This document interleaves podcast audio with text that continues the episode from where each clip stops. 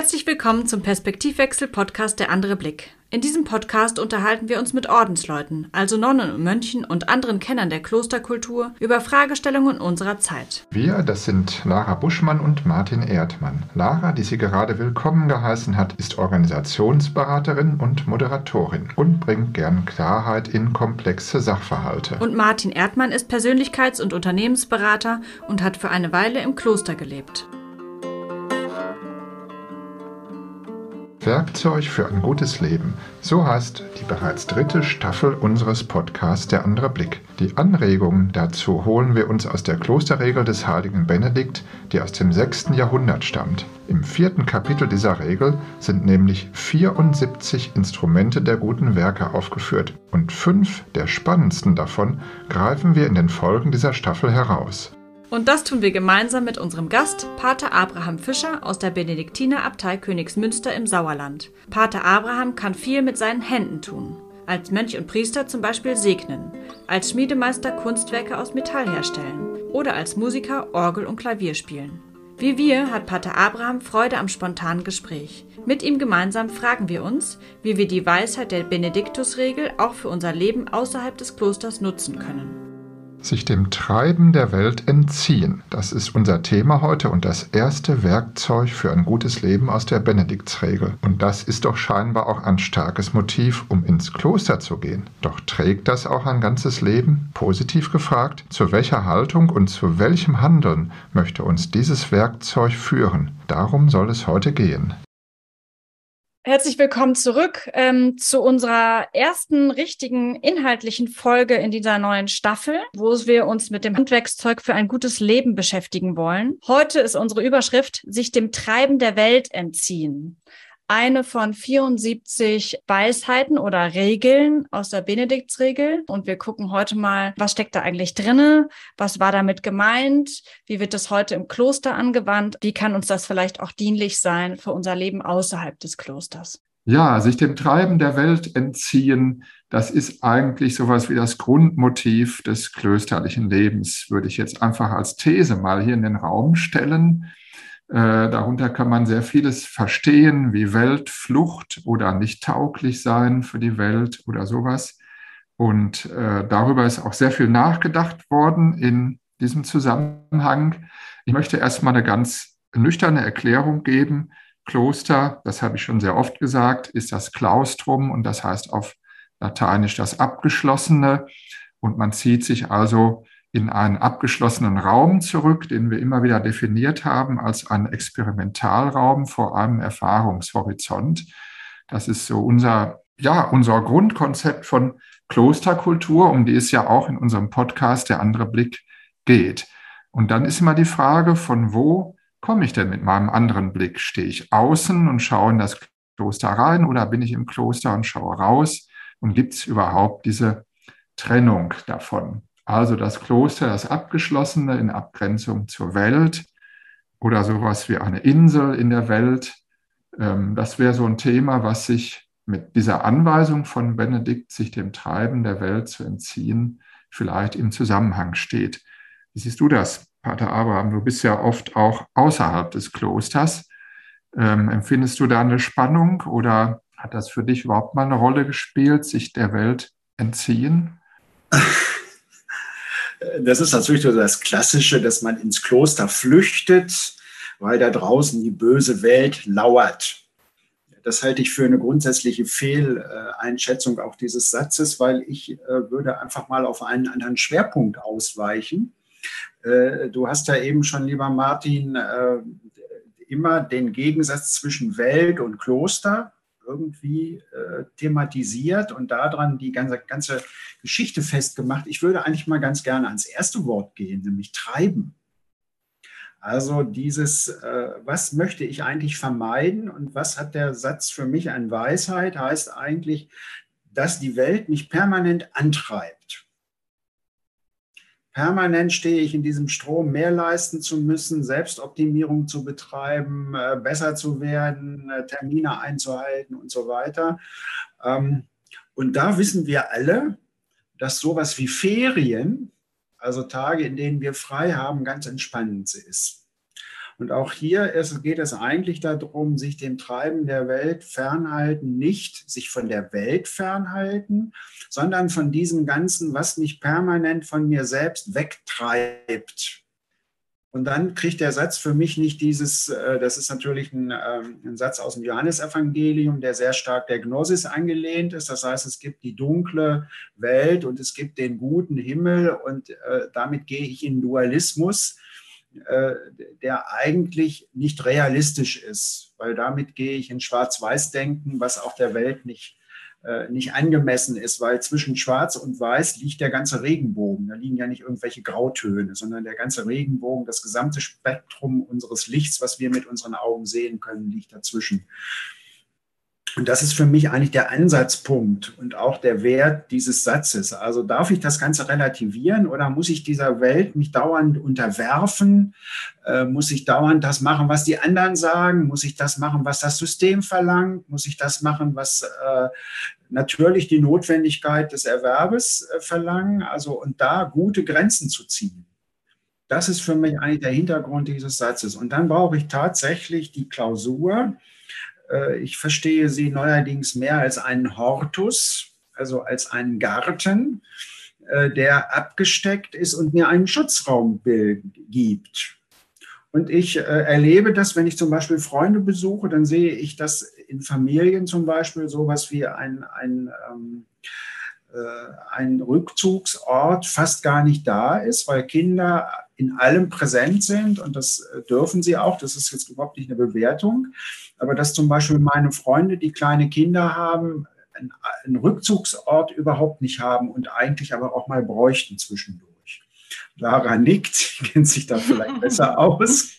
Ja. Ähm, und ähm, äh, das ist für mich einfach so ein Ding. Also ich würde nicht einen Widerspruch zwischen Kloster und Welt sehen, sondern ich würde dieses Treiben und dieses Angetriebensein und auch das sich ähm, unmotiviert durch die Gegend treiben lassen das ist für mich der eigentliche Punkt, wo ich sagen, sagen würde, da wird dieses Werkzeug richtig griffig. Mhm. Und wenn man jetzt die Welt noch in einem anderen Aspekt dazu nimmt, nämlich die Welt, die quasi schon vor uns da war, von anderen Generationen schon vorgeformt wurde, das sind ja meistens dann auch die Antreiber, ja. Nicht wir haben uns ausgedacht, dass wir so und so arbeiten müssen, nicht wir haben uns ausgedacht, dass irgendwie keine Zeit für Kinderbetreuung gibt, nicht wir haben uns ausgedacht, dass man eine Beziehung auf die Art und Weise führt und nicht auf die Art und Weise, sondern das hat sich quasi schon jemand davor ausgedacht und insofern ist es schon in der Welt. Und dann ist es auch, ist die Welt auch letztlich der Treiber. Also insofern passt das für mich auch total. Und ähm, ja, ich würde dem total zustimmen, Pater Abraham, dass es eben diesen Rückzugsort braucht und dass es den oft nicht gibt, dass wir uns den außerhalb des Klosters meist nicht nehmen oder denken, wir nehmen ihn, indem wir eben sagen, ja, ich treffe ja heute meine Freundin oder ich gehe zum Sport ähm, allerdings ist das eben kein Freiraum, also kein leerer, freier Raum, der wirklich Rückzug bietet, sondern auch nur wieder ein ähm, etwas erledigen und uns vorgaukelt, wir haben jetzt was für uns getan. Ich glaube, dieses sich zurückziehen würde ja auch, wenn wir nochmal auf unser Schulz von Thun-Modell schauen, ähm, genau dementsprechend, nämlich sich Zeiten für Reflexion zu nehmen, die nicht vordefiniert sind, was da genau stattzufinden hat. Und dann sich dem System für kurze Zeit zu, also den Treibern des Systems sich zu entziehen, um dann zu gucken, was kommt da eigentlich eigen, eigenes, ja? Was kommt da denn aus mir heraus, was nicht vorgegeben ist auf irgendeiner Ebene? Ja, ist ganz schön, den äh, Blick darauf zu lenken. Und ich finde, es gibt ja in dieser Formulierung zwei Verben, das Treiben und das sich entziehen. Diese beiden Pole hat es ja und dazwischen ist irgendwo die Welt und auf dieser Welt ist auch das kleine Kloster irgendwo da äh, situiert, wo das passiert. Nämlich dieses sich entziehen hat ja auch was Kraftvolles. Das ist eine Entscheidung, die man trifft. Also äh, wird vorausgesetzt, dass ich diese Entscheidung auch treffen kann oder eine Wahlfreiheit hier habe und sage, nein, das möchte ich jetzt nicht mehr. Mir fiel gerade zu dem Wort treiben auf das ich auch ehrlich gesagt nicht so sehr fokussiert hatte, bisher noch eine Gedichtzeile ein von Rilke. Da heißt es nämlich, wir sind die Treibenden, die Treibenden im ewig Bleibenden.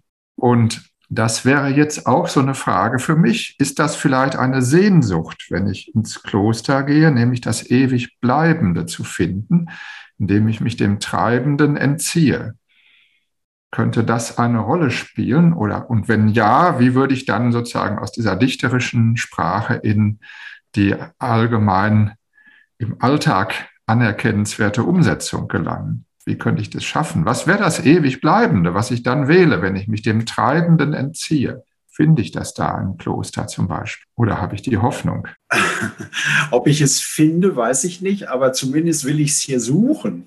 Mhm. Das ist ja sozusagen dann die nächste Bewegung, äh, dass ich sage, wir reden immer von Dasein, als würde alles nur aus Fakten, also sozusagen aus Einzelbausteinen bestehen, die ich zusammensetzen muss. Äh, sondern vielmehr sind es Prozesse, also weiche Verhältnisse, die fließend sind und die gar nicht so statisch zu verstehen sind. Zumindest werden sie dann besser äh, nachvollziehbar. Das ist auch für mich das Wort entziehen, finde ich auch ganz großartig. Also ich, äh, das heißt ja nicht, ich muss diese Abgrenzung im Sinn von, ich spreche mit keinem Menschen mehr, sondern ich entziehe gewissen Zusammenhängen Energie, um sie für etwas anderes sinnvoll sinnvoll einzusetzen. Und dann geht es nicht darum, die Welt ist böse, ich bin gut, im Kloster bin ich glücklich, weil es keine Welt gibt. Das ist, das gibt ja, wenn ich das jetzt so hart anpacke, dann habe ich immer so entweder oder Fakten. Und die entsprechen eigentlich weder dem Dasein noch dem Menschen, noch tun sie irgendwie dem Menschen gut. Das ist ja unser Thema. Wie kann ich gut leben? Aber zu sagen, ich dosiere sehr bewusst und sehr klar meine Kräfteverhältnisse und sage, ich entziehe dem Treiben der Welt äh, etwas von mir, dass ich sage, ich bin dem nicht ausgeliefert, sondern ich habe Anker, äh, wo dieses Abdriften, was mir immer wieder passiert, weil die Strömung rund um mich einfach so mitnimmt, äh, dass ich das gestalte, das ist dieses Werkzeug. Und es ist, wie gesagt, Welt als ähm, dämonisch negativ zu interpretieren, halte ich für nicht zielführend. Weil das die Welt nicht ist. Die ist erstmal neutral und das, was wir aus ihr machen, wie wir sie bewerten, das wird zu dem, was vielleicht auch eine Welt ist, die uns nicht gut tut. Und da würde ich halt sehr achtsam äh, sein. Deswegen bin ich mit diesem Satz, auch den muss, äh, in dem Moment, wo ich den statisch sehe, wird er irgendwie zu so einem Mordwerkzeug. weil ich muss alles abschneiden, ich muss immer aufpassen, ich fühle mich dauernd verfolgt, also so und dann bin ich auch zwischen gut und böse so eingespannt, sondern es geht um, wenn ich den Satz aber fließend, dynamisch, äh, transluzent sehe, dann kriegt er auf einmal eine ganz neue Tiefe. Mhm. Ähm, ich finde, da an der Stelle hilft immer dieses, wenn du dich jetzt in dieser Sache entscheiden müsstest zwischen ja, absolut und nein, auf keinen Fall. Ja, wenn es quasi nur diese beiden Bereiche gibt, dann merkt man oft, wofür ich mich wirklich entscheiden würde und wo ich meine Kraft reingeben will und wofür nicht. Ja, und ähm, das bedeutet ja dann auch immer ein aktives Nein zu etwas, um aktiv auch Ja sagen zu können zu was anderem. Ja, weil wir haben ja nicht unendlich viel Kraft oder Energie oder Aufmerksamkeit oder Zeit oder was auch immer man da ne nehmen will als ähm, Maßeinheit, ähm, und da müssen wir eben schauen oder dann dürfen wir schauen, wofür wollen wir das einsetzen. Und ich finde, an der Stelle kann man dann wieder gucken, okay, super, wie mache ich das denn? Ja, okay, ich nehme eine Brille aus meinem Kästchen, zum Beispiel ähm, die Sinnerfüllung, setze die auf und gucke. Ähm, lasse ich mich hier gerade treiben und arbeite für was oder tue etwas oder bin für Menschen da, ähm, die eigentlich nicht dementsprechend, ähm, wo ich den Sinn des Lebens sehe, beziehungsweise wo ich meine Energie dazu tun will? Oder ist es schon passend? Ja? Oder ich setze eben die Wunschbrille auf und sage, okay, ähm, ist es eigentlich, bin ich hier gerade auf dem Weg, diesen Wunsch zu erfüllen? Oder mache ich komplett das Gegenteil? Das ist gar nicht mein Wunsch, das ist der Wunsch von wem anders. Aber dann sollte die Person eben sich darum kümmern, um das Thema und nicht ich. An der Stelle ähm, wird es dann wieder sehr praktisch anwendbar, finde ich, dieses Brillenmodell, um zu schauen, mache ich hier gerade mein Leben oder das Leben vielleicht von einer anderen Person. Ich möchte dem Martin seine Anfrage zur Ewigkeit natürlich nicht unbeantwortet lassen. weil ich der Meinung bin, äh, ein Mönch ist jemand, der sich zur Ewigkeit bekennt und sich traut, das auch deutlich zu machen. Und ähm, das, das finde ich, braucht diese Welt. Also Menschen, die sich zur Ewigkeit äh, bekennen. Und Ewigkeit ist da eigentlich eine schöne Chiffre. Man könnte jetzt sofort anfangen, da fangen wir mit Gott an. Also gehen das sehr konkret ein. Der Begriff Ewigkeit ist da aus meiner Sicht etwas zielführender, weil offener. Äh, und ich glaube, dass eben äh, die Ewigkeit, also sowas wie die menschliche Seelengeschichte, ein ganz fragiles Organ äh, zur Wirklichkeitserfassung ist, was sich schnell zusetzt, weil es eben um ganz feine Zusammenhänge geht. Und Welt hat die Tendenz, an sich zu ziehen und auch irgendwie sich zu bemächtigen. Und diese Freiheit zu haben, etwas, was für die Welt nicht von Nutzen ist, vom direkten Nutzen, dazu zu stehen. Und das mit einer Perspektive, die nicht zeitlich begrenzt ist. Das ist eigentlich dieses Anhängen an der Ewigkeit.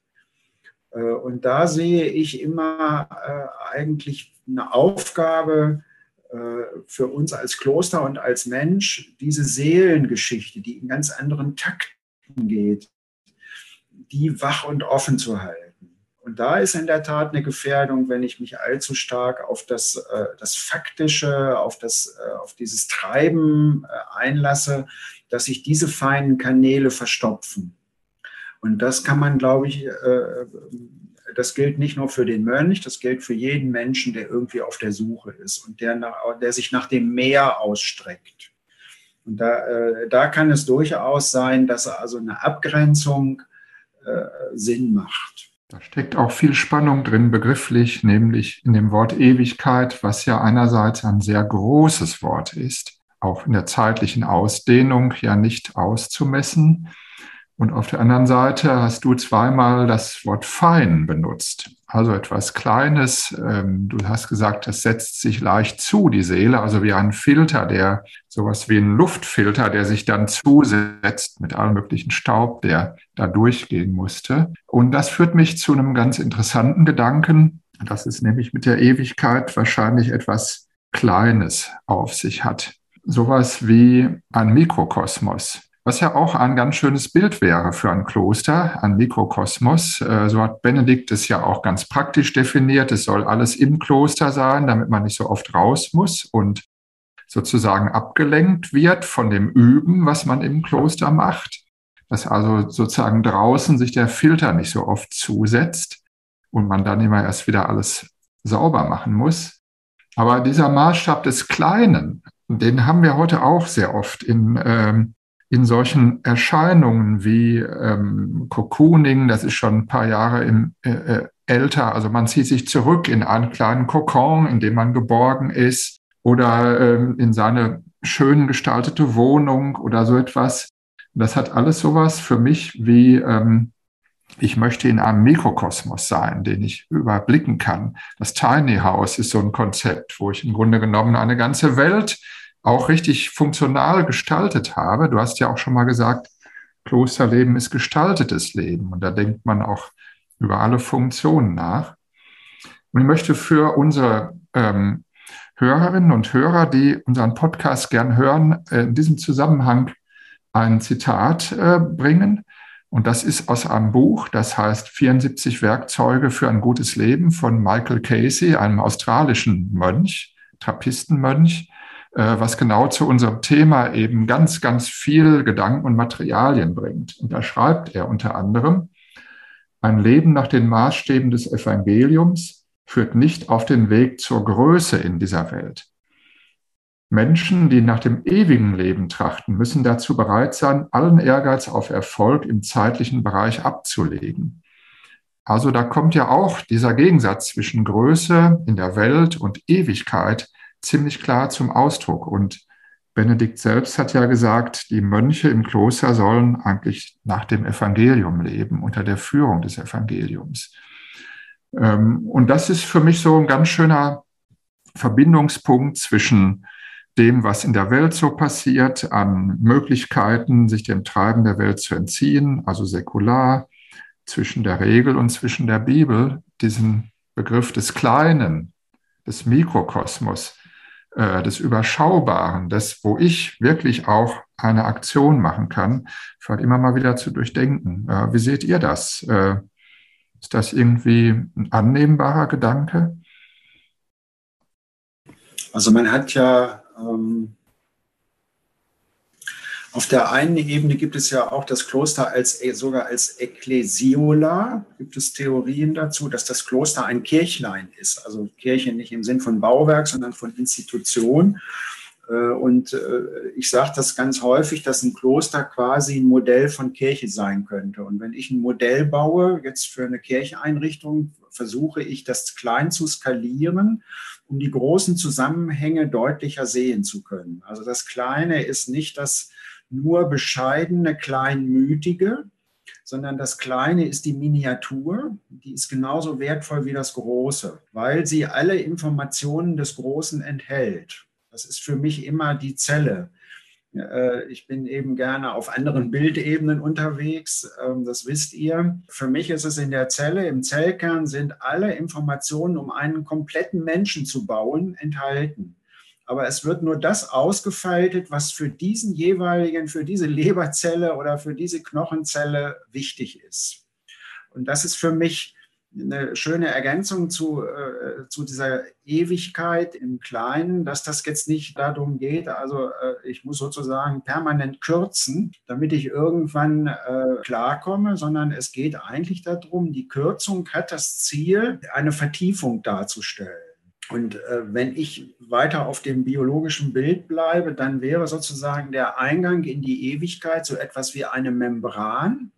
Die ist auf den ersten Blick erstmal abgrenzend. Es sei denn, ich verbinde mich mit einem Enzym, dann kann ich durch die Membran durchwandern. Das ist der Katalysator im Auto, deswegen brauchen wir das teure Platin da drin. Das finde ich ganz spannende Zusammenhänge. Also ich verbinde mich mit etwas außer mir, außerirdischem und trete in dieser Verbindung durch die Wand, durch die scheinbar undurchdringliche Wand in die Ewigkeit äh, und gehe unverändert daraus hervor. Das ist ja ganz spannend. Das ist ja sozusagen der Katalysator. Also ich verbinde mich und dann werde ich wieder freigegeben und bin in einer neuen, größeren Freiheit. Äh, und das ist eben tatsächlich so ein Mikroprozess auf Seelenebene, äh, für den ich tatsächlich mich so etwas wie rein erhalten sollte. Äh, weil ich merke, in dem Moment, wo ich das immer wieder übe und in dem Moment, wo ich auf gewisse Dinge vielleicht in Abstand gehe oder meine Energie daraus erziehe, gelingt mir das leichter. Und äh, das ist eben für mich die Ewigkeit, die in eine unendliche Weite und Größe führt aber die sozusagen mit der Materie, die sich von der materiellen Größe, die wir derzeit ja so feiern und verehren in unserer materialistischen Welt, äh, dass ich da einen anderen Schwerpunkt setze. Kann ich mir das dann so vorstellen, dass ich eben diese Brillen nehme oder eine Lupe und dieses schier unendlich große quasi fassbar mache, indem ich eben erstmal zum Beispiel das eindampfe in diese Zelle, also es klein mache und sage, ich bin auch oder mein Leben ist jetzt auch, indem es alles erhalten wie in der, in der großen Welt. Oder eben indem ich mir einen Blick raussuche und dort reinzoome und dann schaue, wie sieht's denn da aus, wie geht's mir da, wie gehe ich damit um. Also wie schaffe ich diese Membran zu durchdringen und dann trotzdem bei mir zu bleiben, aber mich als Teil des Ganzen zu fühlen? Also Pater Abraham, hast du dann einen Trick, eine Anleitung, wie man das machen könnte? also erstens neugierig sein. Das ist eine, das ist eine Eigenart, die, äh, die, die wird uns in unserer äh, Berufswelt und so weiter erstmal systematisch abgewöhnt, weil das wird negativ ähm, konnotiert. Ich finde es einfach wichtig zu sagen, ich sehe irgendwas, das interessiert mich, ich gucke mir das an und ich gucke mir das nicht an, schon wofür kann ich es brauchen, wie kann ich es einsetzen, sondern ich gucke mir das an, weil es einfach da ist. Und das kann eine Ameise sein und äh, das kann äh, am Himmel ein Stern sein, das kann in der Werkstatt irgendeine verunglückte Arbeit sein, die mich auf die nächste Idee bringt, was wir denn mal machen könnten.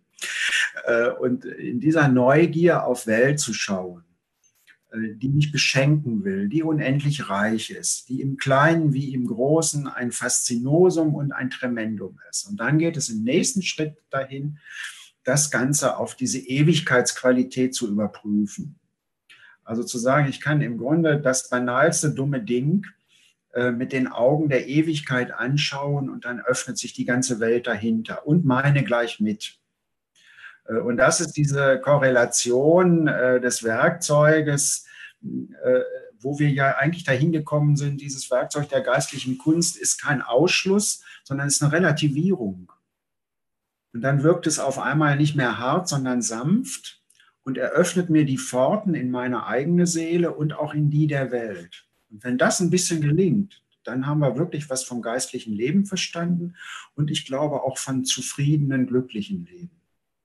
Das wäre mein Schlusssatz. Ah ja. Ja, damit kann ich viel anfangen. Ähm, Im systemischen Denken sagen wir ja zum Beispiel, der wichtigste Grundsatz ist zu sagen, interessant. Also nicht zu bewerten mhm. sofort, mhm. sondern erstmal dieses Offene beizubehalten, was du gerade gesagt mhm. hast, und zu sagen, interessant, was ist denn hier passiert, ja? Und dann dafür eine Offenheit zu haben, das zu verstehen, mhm. ähm, die Andersartigkeit wahrzunehmen und ähnliches. Und dann hattest du ja gerade letztlich die beiden Sachen gesagt, wie Daseinserfüllung und biografische Erfüllung, wenn wir zu mhm. unserem Modell zurückgehen, nämlich einmal auf das Ganze zu gucken, mhm. ja, und das wahrzunehmen, aber dann auch quasi ein bisschen weiter reingezoomt auf unser eigenes Leben und da wieder das Ganze wahrzunehmen. Mhm. So sind wir von sich dem Treiben der Welt entziehen ähm, zu interessant. Ich nehme wahr und fühle mich als Teil vom Ganzen gekommen. Gut, das finde ich auch interessant. Insbesondere auch, äh, weil mir gerade einfällt, dass wir in unserem nächsten Podcast, in dem es um das Nicht-Murren geht, äh, genau zu dem Gegenteil von interessant kommen, nämlich zu einer Situation, in der ich etwas nicht interessant finde und mich deswegen darüber auch beklage und beschwere. Wie man damit umgeht, das besprechen wir in der nächsten Folge. Ähm, ich äh, fand auch diesen Weg heute sehr, sehr erhellend und äh, würde trotzdem noch hinzufügen, auch bei der Konstituierung dieser Membran muss ich natürlich eine Entscheidung treffen und treffe natürlich dann auch eine Wahl ähm, in einem Akt der Freiheit. Und der ist sehr, sehr unterschiedlich in seiner Intensität